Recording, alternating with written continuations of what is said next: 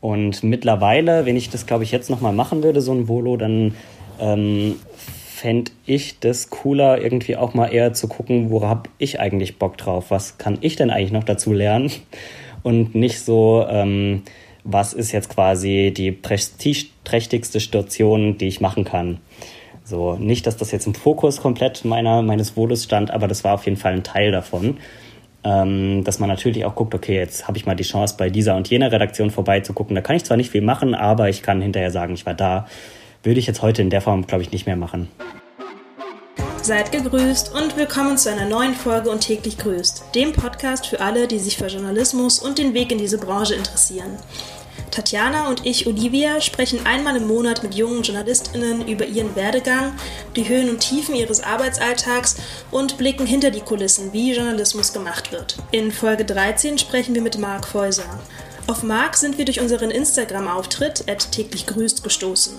Dort fragen wir euch gerne mal nach Gastvorschlägen und so kam auch das Gespräch mit Marc zustande.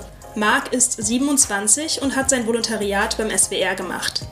Dort produziert er zwar immer noch ab und an Beiträge, eigentlich arbeitet er aber gerade an der Neukonzeption der Volontariate des SWR im Referat Journalistische Ausbildung. Mit Marc geht es deshalb darum, was er an seinem Volo weniger gut fand und worauf er nun bei der Konzeption achtet. Und er erzählt uns, wie viel man bei einem SWR-Volo überhaupt verdient.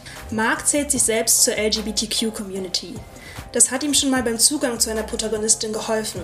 Allerdings erlebt er bei der Arbeit auch Situationen, in denen er sich immer wieder erklären muss. Wie er das macht, dabei nimmt er uns mit. Es geht außerdem darum, wieso Empathie so wichtig für den Journalismus ist und wo auch die Grenzen von Empathie liegen. Los geht's. Marc, erzähl mal, hm, welche Gemeinsamkeiten haben eigentlich Lehrerinnen und Journalistinnen? Hm, sie erklären gern die Welt. Mhm. Das ist, glaube ich, die erste.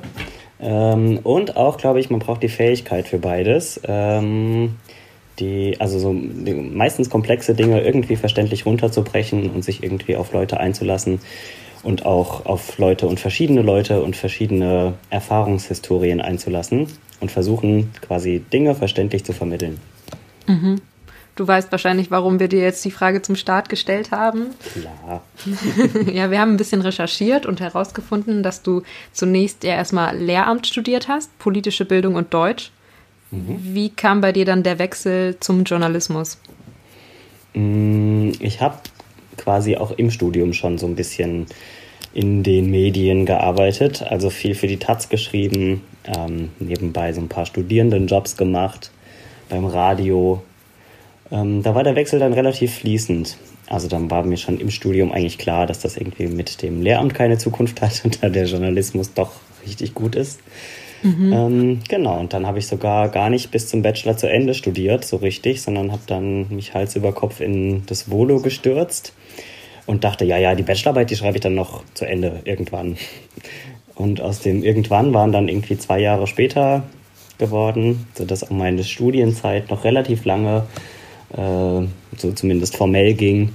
Mhm. Ähm, bis ich dann genau irgendwann 2018 auch mal meine Bachelorarbeit abgegeben habe und seitdem diesen Titel tragen darf. Mhm. Da frage ich mich gleich, also ich bin ja selber gerade auch im Volo und äh, als ich mich damals umgeschaut habe nach Volos, ist ja für ganz, ganz viele die Voraussetzung, dass man oft nicht nur einen Bachelor-Abschluss hat, sondern einen Master-Abschluss. War das ähm, bei dir damals ähm, dann gar kein Thema, dass du da den Bachelor noch nicht hattest? Nee, das war spannenderweise gar kein Thema. Also beim SWR ist es auch formell keine Voraussetzung mehr, schon länger nicht mehr, dass man dann überhaupt ein abgeschlossenes Studium hat. Da reicht sozusagen Abitur. Ähm, es kann ab und zu nach dem Volo Probleme geben, äh, haben wir jetzt herausgefunden, wenn man dann nämlich äh, als Redakteur bezahlt werden will nach dem Volo. Ähm, dann ist da laut Tarifvertrag bei manchen noch ein Studium vorausgesetzt. Ähm, aber zum Volo ist es eigentlich schon länger keine Voraussetzung mehr, was ich ehrlich gesagt auch ganz gut finde. Nicht nur für mich selber, sondern auch so äh, vom Thema her, wer bringt denn alles Perspektiven mit ins Volo ein, ist es, glaube ich, eine ganz gute Sache. Wir wollen so ein bisschen ähm, über deine Beiträge mit dir sprechen. Ähm, die haben wir uns alle angeschaut und ähm, uns da einen rausgepickt. Ähm, und zwar den über Minderheitenhass in ähm, Oppenheim. Kannst du einmal kurz zusammenfassen, worum es äh, in dem Beitrag ging? Mhm. Also Oppenheim ist eine relativ kleine Stadt ähm, in der Nähe von Mainz, gehört nicht mehr zu Mainz, aber ist relativ nah dran. Und in Oppenheim lebt eine Frau, ähm, sie heißt Sandra. Und äh, Sandra war aber nicht immer eine Frau, sondern lebte lange sozusagen auch nach außen hin als Mann und hat sich dann irgendwann entschieden, eine Angleichung zu machen, weil sie gesagt hat, naja, sie spürt jetzt schon relativ lange, dass sie eben ähm, sich dann in dem Körper nicht mehr wohlfühlt, in dem sie gerade ist. Das war erstmal keine so ungewöhnliche Geschichte, glaube ich. Mittlerweile im Jahr 2020 hat man sich irgendwie daran gewöhnt, zum Glück. Ähm, das, was dann aber da passiert ist in Oppenheim, ähm, ist ziemlich prototypisch für das, was sehr viele LGBTIQ-Menschen erleben. Bei ihr nochmal in einer besonders krassen Form. Sie hat da auch Ablehnung erfahren, hatte da eines Morgens, als sie auf dem Weg dann zur Arbeit war, einen Zettel an ihrer Tür hängen, wo wirklich richtig üble Beschimpfungen drauf standen. Ich will die jetzt gar nicht wieder rezitieren. Ähm, aber das war sozusagen da schon ungewöhnlich, insofern, als dass sich da tatsächlich jemand die Mühe gemacht hat, so einen richtigen Hassbrief zu schreiben und den wie im Mittelalter so mit Nagel und Hammer an, die, an ihre Tür zu hämmern. Und sie hat das quasi morgen gesehen und morgens gesehen und ihr erster Gedanke war auch gleich, äh, ja, was ist, wenn, wenn meine Kinder das sehen? Das muss da weg. Ähm, und was daraufhin aber passiert ist, sie hat es dann auf Facebook gepostet, was ihr passiert ist. Und eben weil Oppenheim so eine relativ kleine Stadt ist, hat sich das da relativ schnell rumgesprochen. Und es hat sich eine unglaubliche Solidaritätswelle irgendwie sehr schnell ähm, gebildet. Und es haben auch super viele Menschen dann demonstriert für sie da auf dem Marktplatz in Oppenheim. Es war, glaube ich, die größte Demonstration, die dieses kleine, beschauliche Oppenheim je erlebt hat. Aber das war echt schön zu sehen, was dann da ähm, dass, dass, dass den Leuten das da nicht egal war, sondern dass sie da auch aktiv quasi sich hinter sie gestellt haben. Und das war ihr auch super wichtig, dass das passiert. Du hast das Ganze ja aufgearbeitet sozusagen als Reporter, hast sie da begleitet und ihr Interviews geführt. Ähm, wieso, wir haben dich ja speziell gefragt nach Beiträgen, die dir am Herzen liegen. Mhm. Wieso liegt dir dieser Beitrag so sehr am Herzen? Ähm, das hat mit Sicherheit mit dem Thema zu tun. LGBTIQ, da zähle ich mich selber auch drunter und ähm, habe da auch selber Erfahrungen mitgemacht und deswegen kann ich das, glaube ich, ganz gut nachempfinden, was da in ähm, was da passiert einfach. Und äh, finde ich super wichtig, einfach darüber zu sprechen und da eine Öffentlichkeit zu schaffen, weil ich glaube, ähm, dass das die meisten, das unterstelle ich jetzt einfach mal, die meisten cis-hetero-Menschen erst recht in Rheinland-Pfalz ähm, nicht in der Form nachvollziehen können, in der man das äh, nachvollziehen kann, wenn man das selber in irgendwie anderen Formen erlebt hat. Deswegen ist es ein Beitrag, der mir sehr am Herzen liegt ähm, und wo ich mir auch mm, ja noch ein bisschen mehr wünschen würde, auch so insgesamt in der Medienlandschaft da ein bisschen mehr zuzusehen. Wobei sich da jetzt in der letzten Zeit echt viel, viel zum Positiven verändert hat, zum Glück. Mhm. Ähm, bei dem Beitrag war total spannend. Es ist ein sehr sensibles Thema. Also allgemein, es wurde auch im Beitrag selber gesagt, dass äh, Sandra es eben nicht gewohnt ist, in der Öffentlichkeit zu, zu stehen, dass äh, sie da eben jetzt auch so zu einer Zielscheibe auch gemacht wurde. Jetzt ist es ja so, dass ein, gerade ein Fernsehbeitrag, der das Ganze ja visuell und eben auch nochmal ähm, ähm, quasi per Audio ähm, begleitet, sie ja doch nochmal eben auf ein Podest setzt, was ich mir persönlich ähm, es kann schwierig sein, es kann auch total schön sein.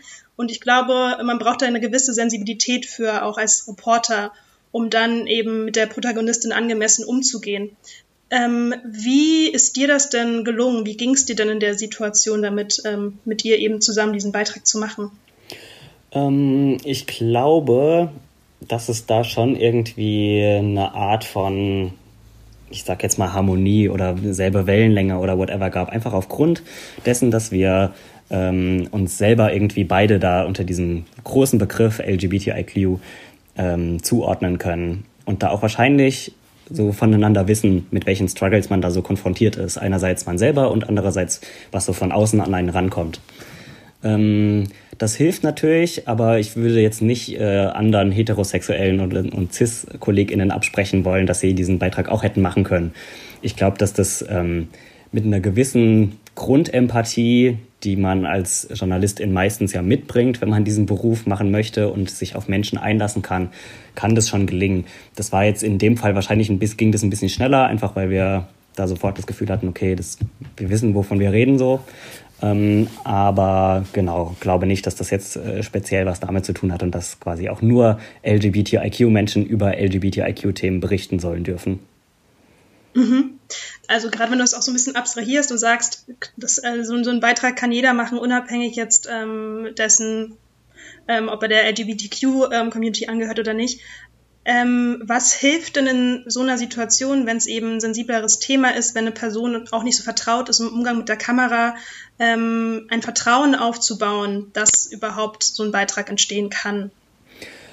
Da hilft es meistens, finde ich, drüber zu sprechen vorher. Also ähm, manchmal hilft es auch, gar nicht so viel drüber zu sprechen. Also das ist manchmal ein bisschen, äh, das ist manchmal, das ist äh, manchmal so ein Mittelweg. Also bei dem anderen Format, bei dem ich arbeite oder für das ich ab und zu arbeite, äh, dieses Sieben-Tage-Format, da ist es ganz ähnlich. Da gehen wir im Prinzip mit laufender Kamera auf Leute zu und gucken mal, was kommt. Und da passiert es natürlich auch, dass dann Leute sagen, oh Gott, nee.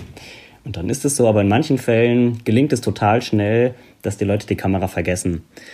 Und da hilft es einfach irgendwie, ähm, mit den Leuten dann tatsächlich irgendwie ins, ins Gespräch zu kommen. In dem Fall jetzt von Sandra war das so, wir waren dann auch in den kurzen Sequenzen, in denen wir nicht gedreht, gedreht haben oder auf andere Leute gewartet haben, ähm, beim den Kaffee trinken zusammen nochmal oder haben irgendwie halt so noch ein bisschen gesprochen, was man halt dann so macht in solchen ähm, Drehpausen. Äh, und natürlich hilft es, ne, dass man dann irgendwie, wenn man das Gefühl hat, okay, man spricht da jetzt zu einer anderen Person und nicht zu so einer anonymen Öffentlichkeit, die sich hinter so einer Kamera verbirgt, dann hilft es, glaube ich, natürlich so ProtagonistInnen sehr. Und das ist aber, glaube ich, was, was relativ natürlich passiert bei so einem Dreh, ähm, was man aber natürlich irgendwie als ReporterInnen auch auf dem Schirm haben kann und da auch gezielt mitarbeiten kann. Gab es denn auch Drehs oder Themen, die du bearbeitet hast, bei denen ähm, du das Gefühl hattest, du kommst nicht so richtig ran an die Protagonistin, weil das vielleicht also ja, weil es vielleicht manchmal ein viel zu sensibles Thema war und du dich dann selbst ein bisschen ja irgendwie nicht bereit genug dafür gefühlt hast? Mm, voll. Ja, das gab es mal bei einem Thema, wo ich zum äh, zu Suiziden recherchiert habe. Ähm, das war vor allem Suizide der Lebenspartner. Und da hatte ich mit Menschen gesprochen, die Erfahrungen gemacht haben, die zum Teil selber an Depressionen erkrankt waren und ähm, an dem, in dem Stadium schon mal waren, dass sie sich äh, das Leben nehmen wollten oder sich selbst töten wollten. Und ähm, ja, da habe ich schon gemerkt, das ist irgendwie fast eine Spur too much, wenn man sich da als einfacher Feld-, Wald- und Wiesenreporter mhm. auf so ein mhm. Thema einlässt. Und ähm, ja, das fand ich schon relativ herausfordernd, äh, da eine Woche oder so, so relativ, eine, eine, relativ lange Zeit da ähm, mit sowas konfrontiert zu sein. Ähm, das ist so ein bisschen die, die Schattenseiten dieser Empathie, die ich gerade gesagt habe. Ne? Also man fühlt sich da ja auch oft dann richtig rein in seine Protagonisten und versucht zu verstehen, wie denken die und warum tun die bestimmte Dinge und so. Und das ist im Fall von psychischen Erkrankungen bestimmt nicht so ganz easy. Ähm, hat aber dann am Ende natürlich trotzdem funktioniert, aber ich glaube, dass es gerade auch in solchen Redaktionen, die viel mit solchen Themen konfrontiert sind, also investigativ arbeitende Redaktionen, ähm, die sich halt viel mit richtig hässlichen Themen beschäftigen, also so von Kindesmissbrauch über eben Suizide bis hin zu allen möglichen Skandalen auf gesellschaftlicher Ebene, dass es da manchmal mehr Unterstützung auch bräuchte für die AutorInnen, die dann auch regelmäßig mit solchen Themen konfrontiert sind. Mhm. Hattest du denn irgendeinen Support bei dir aus der Redaktion bekommen oder konntest du dich an irgendwen wenden während dieser Zeit? Nee, das nicht. Also die Redaktion war schon sehr super und ich saß mit zwei super Kolleginnen im Büro, mit denen ich dann darüber gesprochen habe. Mhm. So. Aber jetzt, zumindest weiß ich es nicht oder kenne ich es nicht, dass es irgendwie so für JournalistInnen spezielle äh, Angebote gibt, die jetzt zur mentalen Unterstützung irgendwie mhm. da sind. Hast du denn bei den Themen, die, ähm, also gerade auch bei den Beiträgen, die du uns geschickt hast, habe ich mich das gefragt, hast du denn eine, eine, bestimmte Präferenz an Themen, die du gerne bearbeiten möchtest oder von denen du glaubst, dass sie eben total wichtig sind, dass ähm, die einfach gesellschaftlich Anklang finden? Mhm. Ja, ich finde gesellschaftliche Themen oder äh, diese Themen, wo Personen irgendwas machen, besonders spannend das klingt jetzt ein bisschen allgemein, aber wenn man sich dann so versucht, in manchen Situationen auch auf Leute einzulassen und ähm, auch zu verstehen tatsächlich, warum machen Personen bestimmte Dinge, dann führt das meistens irgendwie zu einer Geschichte, finde ich. Und das ist me meistens sogar relativ spannend. Das ist, glaube ich, bei den Themen, wo es jetzt so um reine Faktenvermittlung geht, ist das nicht so im Vordergrund ähm, oder bei den Formaten auch, wo es jetzt um reine Fakten geht. Also ich habe bei einem Politikmagazin gearbeitet, klar, da geht es auch um in einem größeren Teil um politische Zusammenhänge und um einfach bestimmte Fakten, die da präsentiert werden sollen und jetzt eher weniger so um menschliche Zugänge. Ähm, ich finde aber, das beides zu kombinieren, finde ich meistens spannend, wie jetzt zum Beispiel im Fall von dieser Oppenheim-Geschichte. Da war, fand ich das ganz gut, dass man das irgendwie so kombinieren konnte. Mhm. Genau, aber generell finde ich da, also so gesellschaftliche Themen, soziale Themen ähm, und meistens auch soziale Missstände und gesellschaftliche Missstände spannender. Und jetzt die Frage nochmal in die andere Richtung gestellt. Welches Thema würde dir super schwer fallen zu bearbeiten? Sport. und zwar alles, was mit Sport zu tun okay. hat. Dann ist es ja gut, wenn du daran äh, quasi vorbeischiffen kannst äh, die meiste Zeit und genügend andere Themenideen äh, in deinem Kopf hast. Ähm, wir haben dir von unserem letzten Gast ähm, eine Frage mitgebracht. Und zwar war unser äh, letzter Gast äh, Malcolm Mohanwe. Ähm, die Frage, die wir mitgebracht haben von Malcolm, ist, wer singt besser, Brandy oder Monika? Ich weiß jetzt nicht, ob dir Brandy und Monika was sagen. Mm -mm. Für diesen Fall sind wir natürlich vorbereitet ähm, mit zwei Songs. Ich würde die mal anspielen kurz. Okay. Okay, das ist schwierig. Das ist schwierig. Ich entscheide mich für Brandy. Ähm, ich bilde mir ein, dass sie eine tiefere Stimme hat und ich mag tiefe Stimmen. okay. Sehr gut. Ich glaube auch Brandy ist der Favorit äh, von Malcolm. Ich kann es nicht hundertprozentig sagen, aber ich meine, er hat schon ganz, ganz oft über sie getwittert. Also. High five. Wir haben auch noch eine zweite Frage. Ähm, die ist von Siani Sophia Höder. Ähm, die hatten wir in der Folge davor quasi und wir hatten leider für Malcolm keine Frage, deswegen bekommst du jetzt zwei Fragen. und zwar fragt sie, ähm, was wäre die perfekte Headline, um dich zu beschreiben? oh, das ist auch schwierig. Mm, super süß und super gut. So tickt genau, so ticke ich. super süß und super gut, so ticke ich. Okay. Das wäre dann so quasi die, die Headline auf deiner eigenen äh, Journalisten-Website oder auf dem Twitter-Profil. Nee, schon eher in der Bravo. Okay. Auch gut. Ja, gefällt mir. Ähm, gut, Marc, wir wollen als nächstes mit dir über Volontariate in der deutschen Medienlandschaft sprechen. Sehr gerne. Da bist du ja prädestiniert für, weil du selber ein Volo gemacht hast und jetzt in dem Bereich arbeitest. Du bist beim SWR jetzt im, warte, lass es mich korrekt sagen, im Referat Journalistische Ausbildung mhm. und gestaltest ähm, das Volo-Programm des SWR neu. Warum hat sich der SWR überhaupt entschieden, das Volontariat umzustrukturieren? Oh, das hat ganz verschiedene Gründe. Ähm, ich fange mal mit äh, dem Punkt an, dass es mittlerweile eine neue Lernkultur gibt. Das haben wir festgestellt, als wir so ein bisschen geguckt haben, ähm, was passiert um uns rum, gerade so in der Bildungsforschung, welche Erkenntnisse gibt's da. Ähm, und haben da gesehen, naja, dieses klassische wir setzen, also wir als journalistische Ausbildung, dieses kleine Team, setzen halt irgendwie Ausbildungsinhalte und die Lernenden, also die Volos, die bekommen halt all, alle dasselbe vorgesetzt, eins zu eins das gleiche und äh, sie bekommen dieses Wissen quasi übergestülpt. Das ist eigentlich nicht mehr State of the Art. Ähm, stattdessen haben wir jetzt äh, gesehen, dass es so Lernmodelle gibt wie ähm, 70, 20, 10 nennt sich das. Das bedeutet im Prinzip, dass man heute davon ausgeht, dass Leute oder dass Menschen äh, zu 70 Prozent über praktisches Tun lernen, zu 20 Prozent über Networking mit anderen oder Gespräche mit anderen und nur zu 10 Prozent über diese klassischen Workshops. Und als wir uns dann so angeguckt haben, wie im Moment das Verhältnis ist, haben wir festgestellt, das trifft es noch nicht ganz. Mhm, ähm, wie war das vorher? Na, es ist, sind so ein Drittel ungefähr der Gesamtzeit sind ähm, Workshops und zwei Drittel sind äh, Redaktionsstationen wo man also in eine Redaktion geht und da für vier Wochen mitarbeitet. Genau. Das war so die eine Dimension. Ähm, die zweite war, dass wir natürlich auch merken, dass wir mit einer veränderten Medienlandschaft im Moment konfrontiert sind. Das heißt, die Veränderungszyklen werden immer schneller, es kommen immer mehr neue Anbieter auf den Markt, es verschwinden wieder welche, es kommen neue dazu. Und der Rhythmus, in dem das passiert, ist viel schneller als das, was wir bisher im Volo abbilden können. Ähm, und die dritte Dimension ist auch, dass wir auch wollen, dass wir diverser werden in unseren Volo-Jahrgängen. Ähm, nicht nur so von, also auch von Migrationsbiografien, die wir da im Volo spiegeln. Das würde ich jetzt mal selbstbewusst sagen, da waren wir schon ganz gut drin in vergangenen Jahrgängen. Aber auch vor allem, was, äh, ihr habt es angesprochen, so dieses äh, Zugangsvoraussetzungen, Studium ja oder nein angeht. Äh, wie können wir dafür sorgen, dass das quasi, dass Leute auch ohne Studium sich auch angesprochen fühlen ähm, für ein Volo, auch wenn es vom, also weil es formell ja schon länger keine Voraussetzung mehr ist.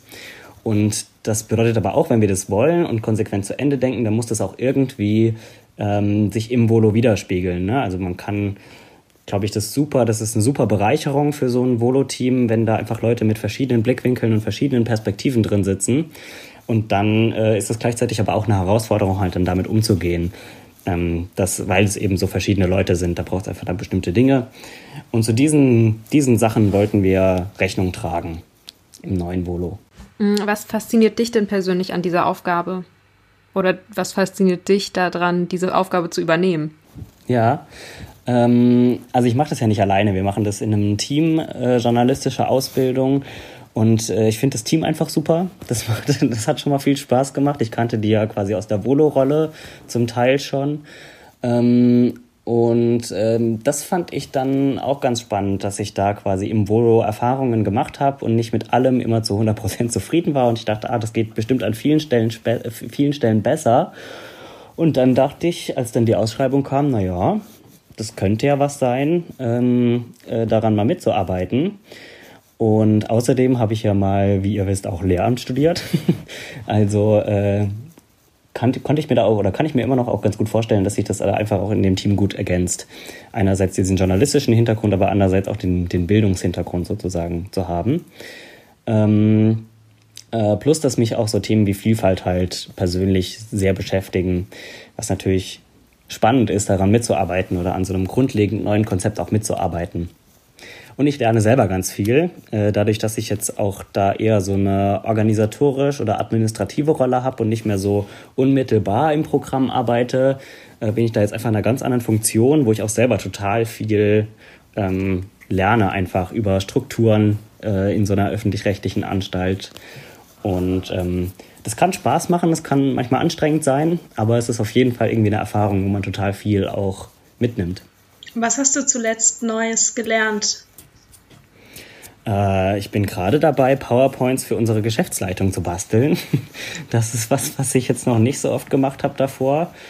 Ähm, ist mit Sicherheit jetzt auch der Super Skills, das kann ich jetzt PowerPoints machen. Ähm, oder, oder auch um es abstra zu abstrahieren, halt so ähm, ja, Präsentationen zu machen, einfach bestimmte Produkte quasi jetzt auch zu verkaufen, also unser Volo nach ins Haus auch zu verkaufen, in den SWR rein zu verkaufen und auch quasi ähm, darüber hinaus. Ähm, und mit was ich mich jetzt gerade ganz viel beschäftige, sind E-Trainings, äh, wo ich mich quasi jetzt viel, äh, ja, quasi auch reingelesen habe, mehr oder weniger. Äh, und das aber total spannend finde, wie man auch didaktisch wertvolle und ähm, gute E-Trainings so gestalten kann, dass man im besten Fall sogar noch mehr mitnimmt, als wenn da jemand vorne steht und seine PowerPoint durchklickt. Also quasi wirklich kom komplett andere Aufgaben, wie du sie vorher in dieser Journalisten-Reporterrolle ähm, innehattest.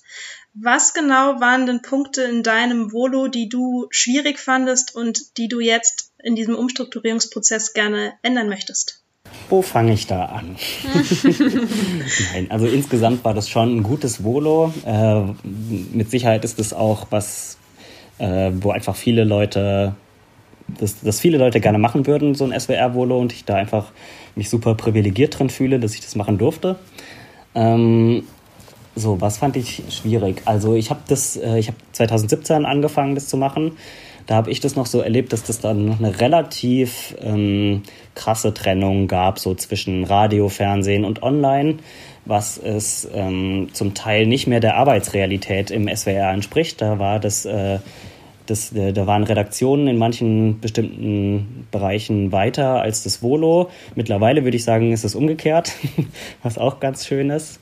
Ähm, ist ich fand auch, ähm, dass ich da in, in, meiner Einstellung jetzt ganz viel geändert habe, auch zum Volo. Ich habe das damals gar nicht so sehr wahrgenommen in erster Linie als Chance für mich, sondern ähm, habe das schon auch so wahrgenommen als, okay, jetzt mache ich dieses Volo, danach bin ich fertig ausgebildeter Journalist und mir stehen alle Türen offen.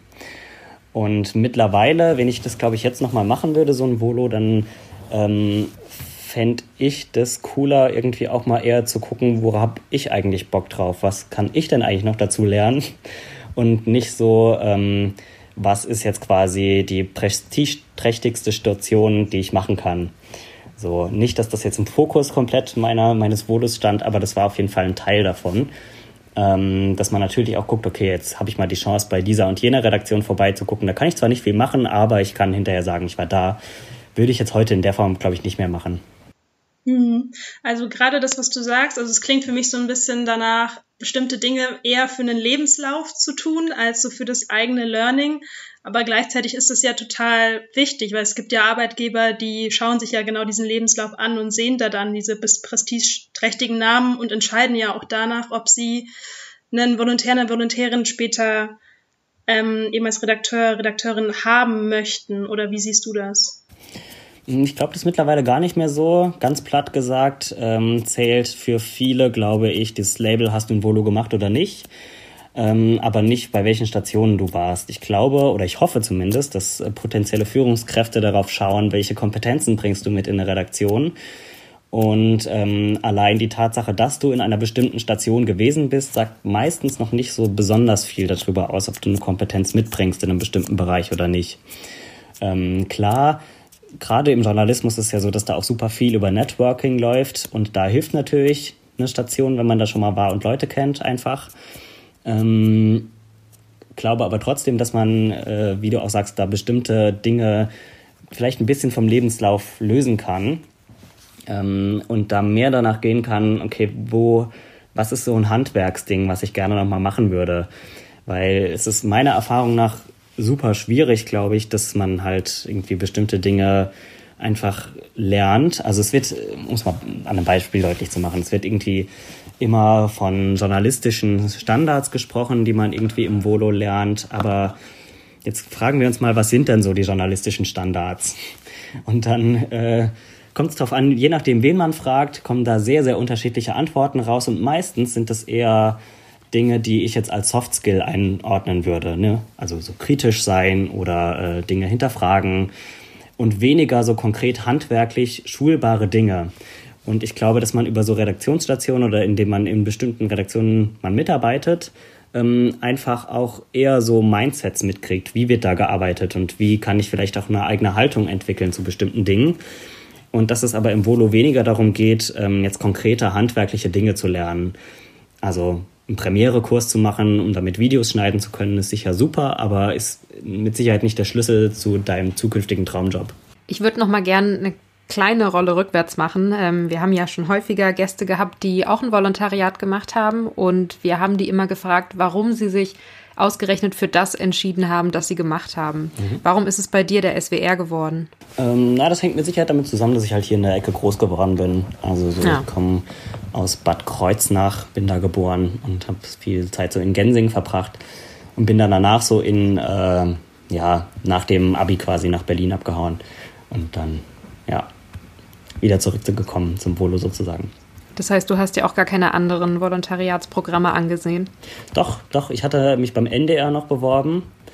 Ähm, und dann war der, der SWR aber einfach diejenigen, die am schnellsten zugesagt haben. Ähm, was auch damals ja noch so war, dass man äh, alle halbe Jahr sich bewerben konnte. Also das zweimal im Jahr Volo-Jahrgänge gestartet sind. Was auch ein Grund dafür war. Wie ist es jetzt? Ähm, das ist mittlerweile, also noch ist es so, wir arbeiten aber gerade dran, dass wir in Zukunft nur noch ein Auswahlverfahren im Jahr haben, also nur noch einmal im Jahr starten, dafür dann halt mit mehr Leuten. Also dass es mhm. von der Quantität gleich bleibt, aber das ist quasi das, das Prozedere des Auswahlverfahrens, dass wir das verschlanken. Das nächste Thema, worüber wir mit dir gerne sprechen würden, ist ähm, Geld. Ist das, ähm, ich hoffe, das ist nicht zu sensibel. Ähm, Mann, und wahrscheinlich. ich schmeiß die Frage einfach in den Raum. Was verdienen eure Volontärinnen? Oh, das könnte ich sogar relativ genau sagen. Ich muss mal gerade auf unseren Insta-Channel gucken. Äh, kleiner Werbeeinschub SWR Backstage, da haben wir das nämlich mal gepostet. Also es ist gar nicht so geheim. Mhm. Ähm, erstes Halbjahr 2132 Euro äh, bis hin im dritten Halbjahr, also jedes Halbjahr quasi 100 Euro mehr, bis man dann im dritten Halbjahr bei 2364 Euro rauskommt. Haltet ihr euch da an äh, einen Tarifvertrag mit den, mit den Zahlungen oder wie macht das der SWR? Ich glaube ja. Ich glaube ja, aber da bin ich jetzt ein bisschen überfragt, ob das jetzt eine konkrete tarifvertragliche Regelung ist. Aber so in meiner Wahrnehmung ist das relativ fair, auch im Vergleich zu anderen ARD-Anstalten sind wir da ganz gut mit dabei. Mhm. Ist es, ähm, also sind die VolontärInnen bei euch zufrieden damit? Du hast es ja, bist es ja selber äh, durchlaufen. Ähm, ja, ich, also ich fand es damals unfassbar viel Geld. Ich komme auch aus einem Haushalt, wo Geld irgendwie eine sehr knappe Ressource war. Und ähm, das war für mich für ein Ausbildungsverhältnis unfassbar viel. Hm. Ich war da super dankbar drum. Ähm, ja, klar, man hat dafür andererseits irgendwie noch so ein paar Sachen, um die man sich halt selber kümmern muss, dann vor allem Wohnungen und so. Das fällt auch unterschiedlich teuer aus. Es gibt dann so einen Pauschalensatz bei uns, dann kriegt man nochmal 400 Euro extra, je nachdem, ob man gerade an einem Hauptstandort ist oder nicht. Ähm, genau, aber also meiner Erfahrung nach reicht es schon zum Leben. Es ist zwar jetzt noch nicht ganz so viel, wie man dann hinterher bekommt, wenn man dann irgendwie in die Redakteurslaufbahn einsteigt, aber das ist für ein Ausbildungsverhältnis, glaube ich, schon ganz gut. Ja, total. Ich finde, das klingt super fair und ich glaube, ich habe auch noch kein höheres Gehalt gehört von VolontärInnen aus meinem Umfeld. Ich finde einfach, das ist so ein super wichtiges Thema, über das man sich ähm, gegenseitig austauschen muss. Also natürlich muss man es nicht, aber ich persönlich finde, dass es mir nochmal ähm, mehr Sicherheit gibt in dem, was meine Arbeit wert ist. Und ich finde, das kann auch ruhig schon in der Ausbildung beginnen, einfach, dass für mehr Transparenz gesorgt wird, ähm, auch unter Volontariatsausbildungen. Und klar, es gibt ja verschiedene Formen, welche die du direkt nach der Schule machen kannst. Andere setzen einen Bachelor voraus, wiederum anderen Master. Da bringt man natürlich immer ein anderes Skillset mit. Aber genau deswegen finde ich es einfach umso wichtiger, da ein Gefühl für zu bekommen. Und ähm, die Frage rührt daher, dass ähm, der Journalismus und die Medienbranche ja bekannt dafür ist, äh, unbezahlte Praktika anzubieten. Und ähm, ich kenne tatsächlich auch in meinem Umfeld Leute, die ähm, wochenlang ja frei, frei Mitarbeit geleistet haben, ohne überhaupt einen Cent gesehen zu haben, weil es ihnen einfach so wichtig war, den, den Namen eines bestimmten Medienhauses oder Blattes später auf dem Lebenslauf stehen zu haben. Und da wollten wir eben einmal ja, anfühlen, wie das beim SWR so ist.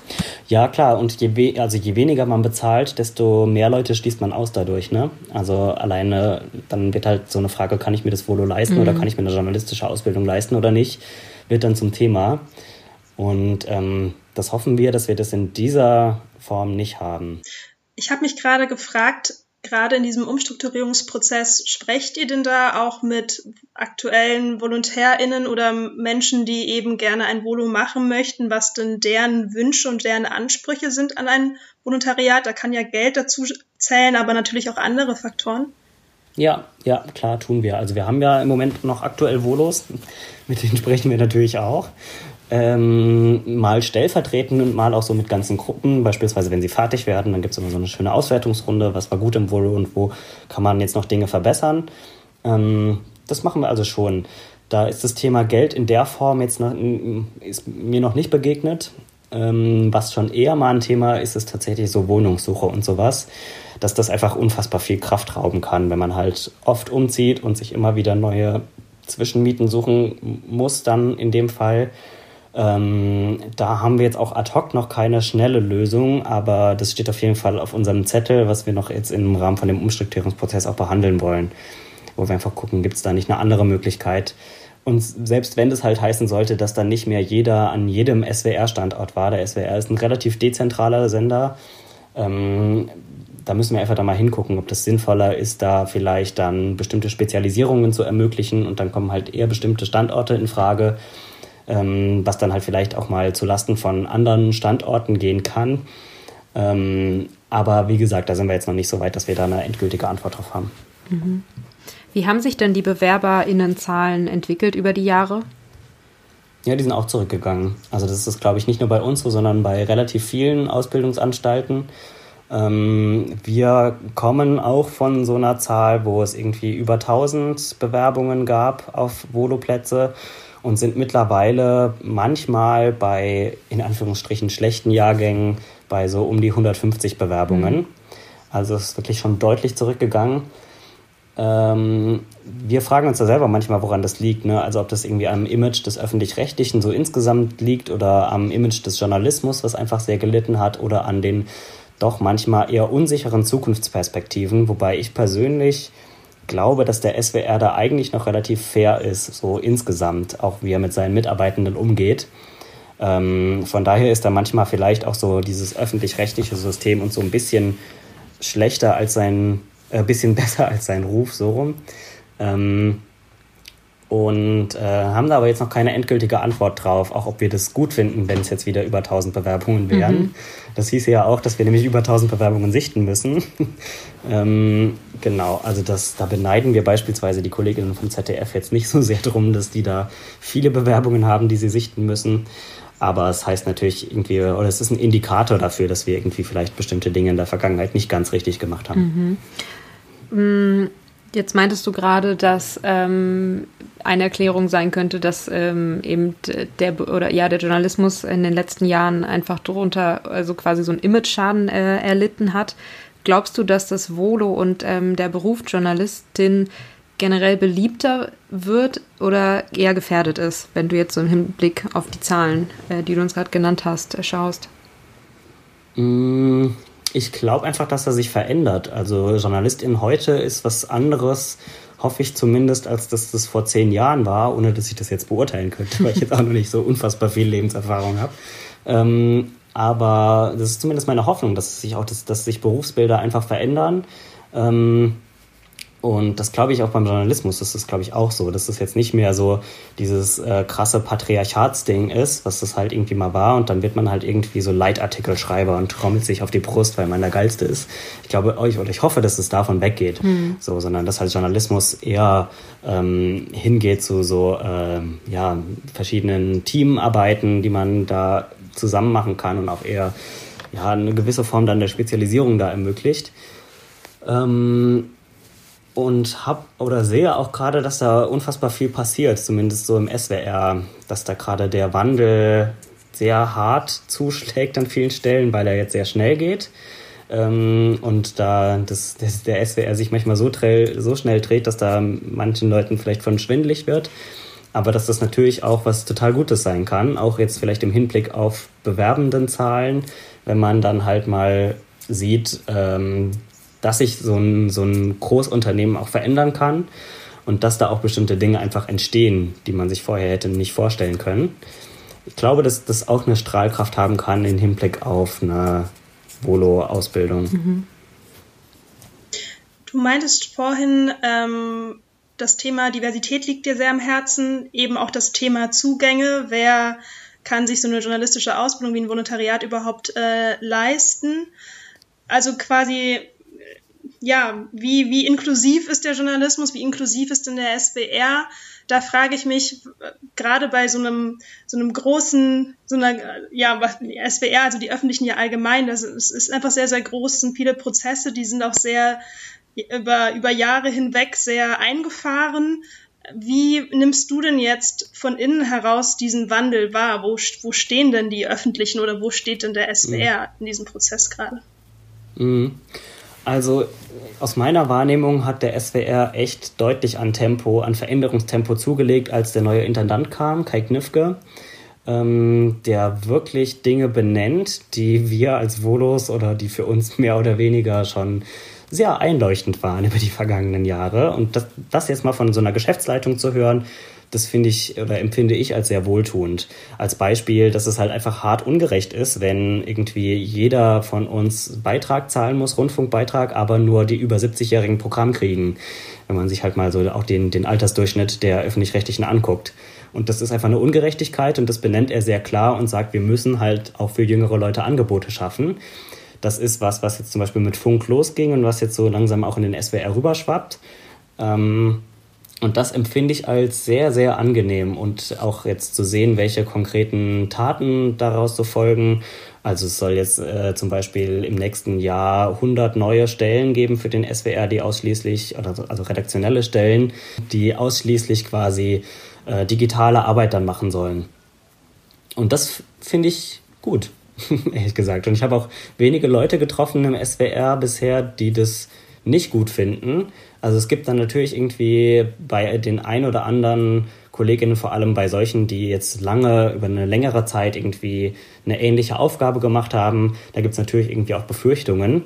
Aber insgesamt, glaube ich, ähm, bringt es wirklich den SWR und auch so, wenn man es jetzt ganz pathetisch ausdrücken will, den Journalismus insgesamt nach vorne. Hm, wem würdest du von einem Volontariat abraten? Puh. Ähm, tatsächlich Leuten, die das für den Lebenslauf machen, Leute, die eher wenig Interesse daran haben, was zu lernen und mehr ein Interesse daran haben, irgendwie äh, in ja, eine hierarchische Karriere zu machen. Ich glaube, da ist der SWR oder da ist ein Volontariat einfach der falsche Weg. Ähm, wem würde ich noch von einem Volo abraten? Ähm, bei vielleicht Leuten, die oder die sich. Ah, nee, das kann ich auch so gar nicht sagen. Nee, ich glaube, das wäre es sogar schon. Mhm. Also ich glaube, das ist eigentlich, wäre es relativ zugänglich, so ein Volo. Ähm, klar sehen wir aber auch, dass wir jetzt noch nicht bei allen Zielgruppen, die wir gerne hätten, im Volo auch, äh, dass wir da das entsprechende Renommee haben oder dass sie überhaupt uns kennen und auf uns aufmerksam werden. Und manchmal vielleicht auch, dass sie sich auch gar nicht trauen, sich bei uns zu bewerben. Mhm. Über welche Zielgruppen sprichst du da gerade? Ähm, also wenn ich mal so an meine eigene, an mein eigenes Umfeld so aus vom, vom Dorf früher zurückdenke, ähm, glaube ich, gibt es einfach wenige, die sich jetzt so für, für so einen Medienberuf interessieren. Ähm, also da, da, spreche ich so von Leuten, die formell eher niedrig gebildet sind, ähm, Leute, die vielleicht jetzt auch nicht so unfassbar viele ähm, finanzielle Ressourcen haben, Leute, die eine Einwanderungsbiografie haben. Ähm, also all, glaube ich, ja, viele Leute, die einfach irgendwie ähm, soziale und kulturelle Vielfalt irgendwie noch in den Journalismus reinbringen könnten. Ich glaube, da haben wir schon noch Bedarf. So, ähm, genau. Und sind, bin da auch selber gespannt, wie sich das weiterentwickelt.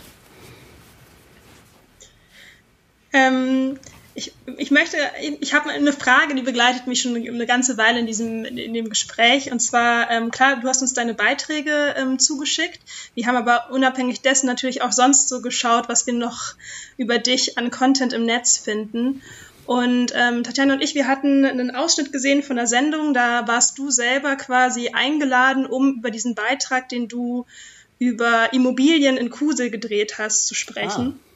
Ja. Da erinnerst du dich vielleicht. Ähm, ich erinnere mich ja. da gerade an die, an die Eingangsszene. Da saßt du nämlich auch auf der, in dem Beitrag warst du quasi noch zu sehen, da hattest du blonde Haare, auf der Couch saßt du dann ähm, mit, den, äh, mit dem rosa gefärbten Haar und der Moderator meinte eingangs, ähm, du seist ja auch eine schillernde Persönlichkeit. Ähm, du äh, hast jetzt ja pinke oder rosa gefärbtes Haar. Welche Haarfarbe trägst du denn gerade?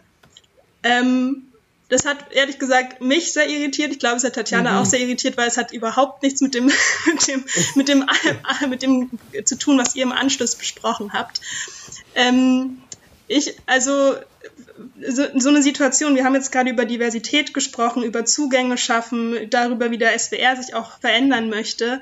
Ähm, du warst jetzt selber in so einer Situation, wo ich persönlich äh, so ein bisschen Zweifel dann ge gehegt habe, wie das denn so damit steht mit Diversität und äh, ob das irgendwie merkwürdig ist, ob es nicht merkwürdig ist, als ich diesen, die, diese Anmoderation gesehen habe. Ähm, wie ist denn deine Einstellung dazu? Ähm, super schön, dass ihr das bemerkt habt. Das freut mich wirklich sehr. Ähm, das lässt mich die Hoffnung nicht aufgeben. Äh, ja, mir ging das sehr ähnlich in dieser Situation. Aber I mean, ich kann ja jetzt auch nicht aufstehen und gehen. ähm, ja, also, ich will da jetzt auch niemandem zu nahe treten. Ne? Ich glaube, das ist einfach hier ähm, das ist ein ländlich geprägter Sender, der SWR, weil auch Rheinland-Pfalz ein ländlich geprägtes Bundesland ist. Ähm, da kommt man nicht so häufig mit Menschen in Kontakt, die nicht weiß oder nicht hetero oder nicht cis sind. Ähm, so. Und das bedeutet natürlich auch, dass man, wenn man diese Attribute nicht hat, also weiß, cis, ähm, hetero, wenn man dieses also nicht hat, sondern eher was, also auch was anderes verkörpert, dass das irritiert erstmal Leute, die das halt einfach nicht kennen. So. Ähm, ja, klar ist es dann manchmal so ein bisschen so eine Frage, ne? wie geht man auch damit um? Ähm, und ja, diese Erfahrungen habe ich schon öfter gemacht, so in dem Sender, dass da Leute einfach irritiert von sind. Und im, also manchmal in meinen guten Momenten kann ich das erkennen und denken, ah, jetzt ist wieder jemand irritiert, jetzt muss ich mal wieder was erklären. Ähm, und in meinen schlechten Momenten bin ich auch genervt davon und antworte irgendwie ein bisschen schnippisch, was glaube ich auch bei dem besagten Auftritt bei der Landesschau, glaube ich, auch so war, dass ich dann nicht in so einer erklärenden Rolle unterwegs war. Ähm, wo ich aber auch dann sagen muss, ne, ja, es würde euch schon auch gut tun oder den meisten auch gut tun, irgendwie da sich drüber zu informieren und ähm, manchmal Fragen zu stellen. Ich lade oft Leute dazu ein, irgendwie Fragen dann zu stellen und erlebe dann aber auch oft, dass das halt irgendwie, dass mir dann auch irgendwie sehr merkwürdige Fragen gestellt werden. Ähm, die auch so ein bisschen in manchen Dingen Sensibilität vermissen lassen. Und es ist schon auch manchmal echt anstrengend. Ja. Aber ich glaube trotzdem, oder ich habe die Hoffnung, ich gebe die Hoffnung nicht auf, dass man ähm, trotzdem darüber auch lernt. Ne? Also ich unterstelle jetzt nicht, dass irgendwie Leute ähm, lernunwillig sind ne? und dass sie das aus bösem Willen tun. So, sondern es ist, glaube ich, einfach in vielen Fällen ist es einfach Unwissenheit ähm, so, warum bevorzuge ich irgendwie so eine Form auch des queeren Auftretens und was bedeutet das für mich so? Das kann ich gerne versuchen, immer zu erklären. Und manchmal, ja, bin ich da auch selber so ein bisschen einfach ein bisschen platt dann und habe keine Lust, das zu erklären. Das passiert schon. Aber habe trotzdem die Hoffnung, dass wenn ich es dann tue und wenn das irgendwie auch ein Prozess ist, der sich halt irgendwie nicht nur bei mir irgendwie passiert, sondern wenn wir dann auch mal mehr von uns werden, ähm, dass sich darüber dann halt auch so Mindsets verändern. Das ist zumindest meine große Hoffnung. Mhm. Ja. Sehe da aber tatsächlich auch, dass da vielleicht andere Sender, andere Firmen, andere Großunternehmen vielleicht schon einen Tick weiter sind. Mm, du meinst gerade, das war jetzt nicht die, die erste Situation ähm, dieser Art. Ähm, wie, wie bist du denn da im Austausch mit anderen, wenn du eben beim, beim SWR bist? Mm, also es gibt schon auch immer mal wieder Volos, wo man, ähm, die, die, das irgendwie auch mitbringen. Das passiert, glaube ich, da, wo man vor allem mit jungen Menschen arbeitet, weil ich glaube, dass äh, das für jüngere Menschen also ich sage jetzt mal unter 30 im Moment, einfach eine ganz andere Selbstverständlichkeit hat, als es für Leute hat, die jetzt äh, meinetwegen über 60 sind. Ähm, und äh, da, da gibt es schon immer mal wieder so Anknüpfungspunkte, ne, wo ich dann irgendwie mit anderen Volos drüber spreche, die sich auch irgendwie als queer identifizieren oder irgendwie indem ich irgendwie Vorträge halte oder so Sessions halte oder äh, Texte drüber schreibe. All das sind manchmal so Mechanismen, um das irgendwie zu bewältigen oder um damit irgendwie ähm, ja auch Impulse setzen zu können. Und äh, versucht es schon auch ähm, auch in so einem Sender irgendwie strukturell zu thematisieren. Ne? Also wenn es irgendwie Barcamps bei uns gibt, versuche ich das als Session anzubieten, so queer im Job und ähm, erlebe das dann schon auch, dass irgendwie Leute das erstmal interessant finden und darüber auch Dinge wissen wollen. Ich glaube, es ist total gut, dass wir äh, das Thema Diversität hier zumindest auch ansprechen in dem, in dem Podcast und anschneiden. Das ist ja Tatjana und mir auch ein Anliegen. Wir haben ja in anderen Folgen auch schon darüber gesprochen und versuchen das Thema auch irgendwie mehr oder minder prominent zu platzieren, wenn es eben möglich ist und man einen ähm, Gesprächspartner hat, der da auch spannende Dinge zu sagen kann. Ähm, dennoch einen Sprung zurück. Wir haben über Volontariate gesprochen. Ähm, Tatjana meinte vorhin auch schon, wir haben mit verschiedenen Gästen gesprochen. Die haben Volos, die haben teilweise nicht Volos. Die meisten Menschen haben aber tatsächlich ein Volo, mit dem wir gesprochen haben. Und ähm, mal Hand aufs Herz, wo stündest du denn heute ohne das Volontariat, das du beim SWR gemacht hast? Hm, ich würde wahrscheinlich immer noch in Berlin hocken und ein bisschen für die Taz schreiben, schätze ich mal. Also so ein Volo ist ja auch immer ein großer Türöffner. Ne? Also man kommt da ja mit sehr, sehr vielen Menschen aus verschiedenen Redaktionen von verschiedenen Bereichen in Kontakt. Und jetzt heute ist es so, wenn ich irgendwie ein Thema habe, von dem ich denke, ah ja geil, das könnte ich doch mal irgendwem anbieten. Und dann überlege ich halt so, ne, zu welcher Redaktion könnte das möglicherweise passen und äh, suche mir dann da einfach einen Kontakt hin. Also irgendwer, den ich kenne, kennt die Person, die ich kennen muss dafür, um das anzubieten. Und das ist natürlich ein Riesenvorteil, ähm, den man in dem Volo in, über die anderthalb Jahre natürlich in sehr komprimierter Form irgendwie auch mitkriegt. So, ne? Und man, wird da, man ist dadurch schon auch in der Lage, irgendwie ein gutes Netzwerk aufzubauen und kriegt halt auch mit, wie so ein Sender irgendwie funktioniert. Und das ist super wertvoll, wenn man danach dann arbeiten will in dem Bereich. Mhm. Also so ein Netzwerk ist etwas, was man aus dem Volo mitnehmen kann, was sehr, sehr hilfreich ist. Gibt es denn ein spezielles Learning aus deinem Volo, von dem du sagst, dass es dir jetzt im Job oder dass es dir später im Job ähm, geholfen hat? Mm, das sind schon so, ich glaube, ich würde das auch eher auf dieser Soft-Skill-Ebene einordnen. Ne? Also irgendwie ähm, habe ich einfach ein bisschen mehr Selbstvertrauen darin gewonnen. So, okay, ich kann halt irgendwie auch einen Halbstünder jetzt machen und ich kann auch irgendwie ähm, Radio-Feature und ich kann auch verschiedene, ich kann einfach verschiedene Dinge, die ich schon mal gemacht habe jetzt im Volo. Ähm, das nimmt dann manchmal so ein bisschen seinen Schrecken, ne? wenn man jetzt irgendwie vor einem Thema steht. Ähm, also als Beispiel, wenn ich jetzt gerade vor einem, vor einem Thema irgendwie stehe, Fridays for Future, die treten bei der Landtagswahl an und ich denke, ah, das ist doch irgendwie ein interessantes Thema, aber es lässt sich vermutlich nicht in zwei Minuten erzählen. Ähm, habe ich da habe ich auch durch das Volo jetzt irgendwie schon so den Gedanken, ja, okay, dann brauche ich halt mehr Zeit und auch mehr ähm, Sendefläche quasi dafür und habe dadurch ein bisschen auch dieses Selbstbewusstsein zu sagen, okay, ich kann das jetzt ungefähr einschätzen, das Thema braucht halt diese Zeit und das Thema braucht diese Sendefläche, also her damit. Ob es dann klappt oder nicht, steht dann nochmal auf einem anderen Blatt, aber ich glaube, das sind einfach so ganz viele ähm, ja, verschiedene Stellschrauben, an denen man da einfach sehr schnell weiterkommt in so einem ähm, Volo. Zu wie vielen Teilen bist du denn eigentlich jetzt noch Journalist und zu wie vielen Teilen machst du das mit, dem, äh, mit der Umstrukturierung des Volontariates? Äh, also vertraglich gesehen bin ich jetzt zu 100 Prozent in diesem Projekt ähm, bei der Umgestaltung. So vom Mindset tatsächlich würde ich auch immer noch sagen, dass ich auch immer noch Journalist bin. Ne? Ähm, ist auch jetzt immer mal so, dass sich, wenn sich irgendwie kleinere Projekte jetzt mal ergeben, in Anführungsstrichen nebenbei, äh, Beispiel ein Text zum Thema Queer im Job, dann ähm, mache ich den schon auch noch jetzt nebenbei, einfach weil da irgendwie bei mir auch sehr viel äh, Leidenschaft und viel Motivation auch drin steckt, so ähm, in dem Journalistischen. Würde also so insgesamt sagen, dass das irgendwie so sich Verhältnis 70 Prozent äh, Projekt- und Strukturarbeit und 30 Prozent so klassische journalistische Arbeit. Wobei es da schon auch Überschneidungen gibt. Ne? Also für meinen jetzigen Job ähm, muss ich auch irgendwie recherchieren oder möchte ich auch recherchieren. So, was machen andere Sender im Bereich journalistische Ausbildung? Was macht jetzt gerade die BBC? Wie kriege ich da einen Kontakt hin, wenn mich das jetzt irgendwie interessiert? Also das sind schon auch so Tools oder handwerkliche Sachen, die man auch im Journalismus braucht, die ich da jetzt einfach auch sehr gut gebrauchen kann. Mhm. So. Was sind so deine nächsten Pläne, wenn irgendwann das Volontariat fertig neu umstrukturiert ist? Ähm, was macht Marc dann? Das weiß ich noch gar nicht so genau. Also ich kann mir schon vorstellen, äh, dann wieder so in den journalistischen, redaktionellen Bereich zu gehen. Ähm, ja, ob es dann jetzt als freier Autor ist, was ich mal wieder spannend fände, äh, oder ob das dann an der Redaktion angedockt ist, das muss ich da mal sehen. Das ist noch zu lang hin, um das jetzt zu sagen. Okay. Dann kommen wir zu den Rausschmeißerfragen. Wir sind jetzt äh, ja quasi auch schon am Ende.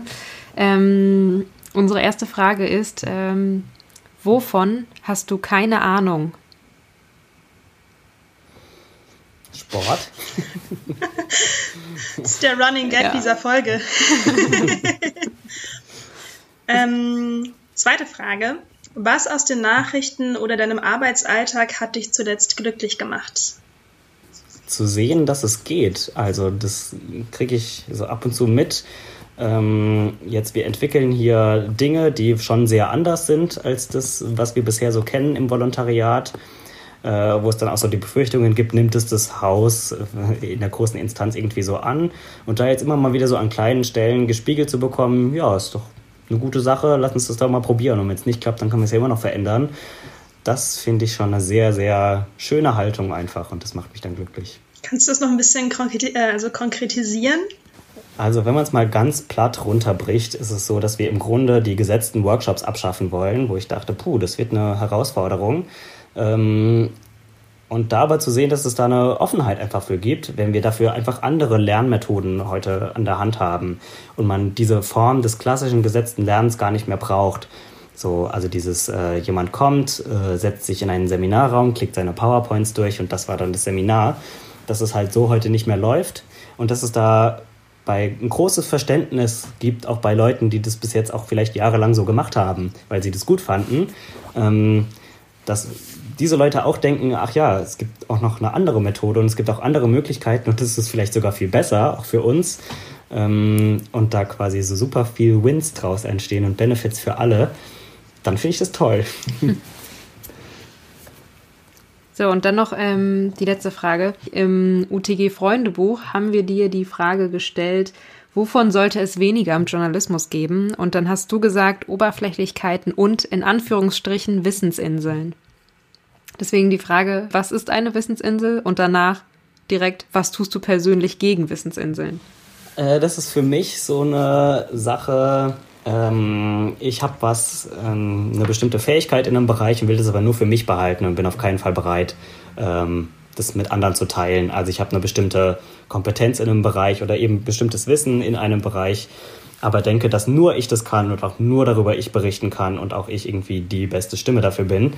Ähm, das finde ich persönlich nicht so cool und glaube dass auch, dass das nicht besonders zukunftsfähig ist, sondern dass eben äh, dass der Journalismus ähm, weggeht davon, ne? dass man mehr Dinge teilt und zur Verfügung stellt. Und das ist auch das, was ich versuche, zumindest ähm, zur Verfügung zu stellen äh, in verschiedenen Rahmen, indem ich mein Wissen, das ich in bestimmten Bereichen habe, einfach weitergebe und nicht für mich behalte und versuche, das quasi äh, das durchzuboxen, was ich für am besten halte, weil ja, genau. Also dass man einfach da versucht, auch durch Networking und durch einfach andere Dinge, äh, andere Ansätze äh, wegzukommen von diesem Ego-Trips. Mhm. Ja, schade, dass ihr schon ein Volo habt, weil sonst hätte ich euch das, das zukünftige des SWR sehr ans Herz gelegt. Hm. Ist, das, äh, ist das denn noch remote-tauglich? Mm, ja. Ja, doch, es, es geht in die Richtung. Es hm. geht in die Richtung, ja. Ist denn irgendwie demnächst eine Bewerbungsfrist oder ähm, wie sieht es aus? Also angenommen, jetzt hört wirklich jemand zu und ist so, Mensch, das klingt total spannend, ähm, da hätte ich vielleicht Lust drauf. Ähm, ja, also es wird Anfang nächsten Jahres wird es wieder eine Bewerbungsphase geben. Ähm, dann so Mitte nächsten Jahres wieder so ein Auswahlverfahren und dann irgendwann im Herbst nächstes Jahr startet dann dieser neue Vodo-Jahrgang. Und wenn ich jetzt eine Hörerin bin, die sich denkt, ähm, ich hatte, glaube ich, wichtigen Input, den ich dem, dem Marc auf jeden Fall weitergeben möchte für diesen Umstrukturierungsprozess, kann ich das tun? Geht das irgendwie? Ach nee, du lass mal. nee, klar, immer gerne, immer gerne. Also ihr findet mich auf Twitter und äh, auf LinkedIn und über E-Mail. Alles, was euch zur Verfügung steht. Wir verlinken dich. Sehr gut. Ja, cool. Dann vielen, vielen Dank, Marc, ähm, für das schöne Interview und äh, all die Antworten und deine Einblicke, an denen du uns teilhaben lassen hast. Sehr gerne, danke euch. So, und das war's mit Folge 13 und Marc Feuser. Vielen Dank dir, Marc, für deinen digitalen Besuch. Ich fand Marcs Einwurf, dass bei schwierigen Themen ein Support für JournalistInnen wichtig ist, sehr spannend. Uns würde daher interessieren, welche Angebote zur psychischen Unterstützung von JournalistInnen kennt ihr? Auf Instagram erreicht ihr uns über täglich grüßt. Wir freuen uns auf den Austausch mit euch und lasst uns gerne eure Gästevorschläge da. Bis zum nächsten Mal.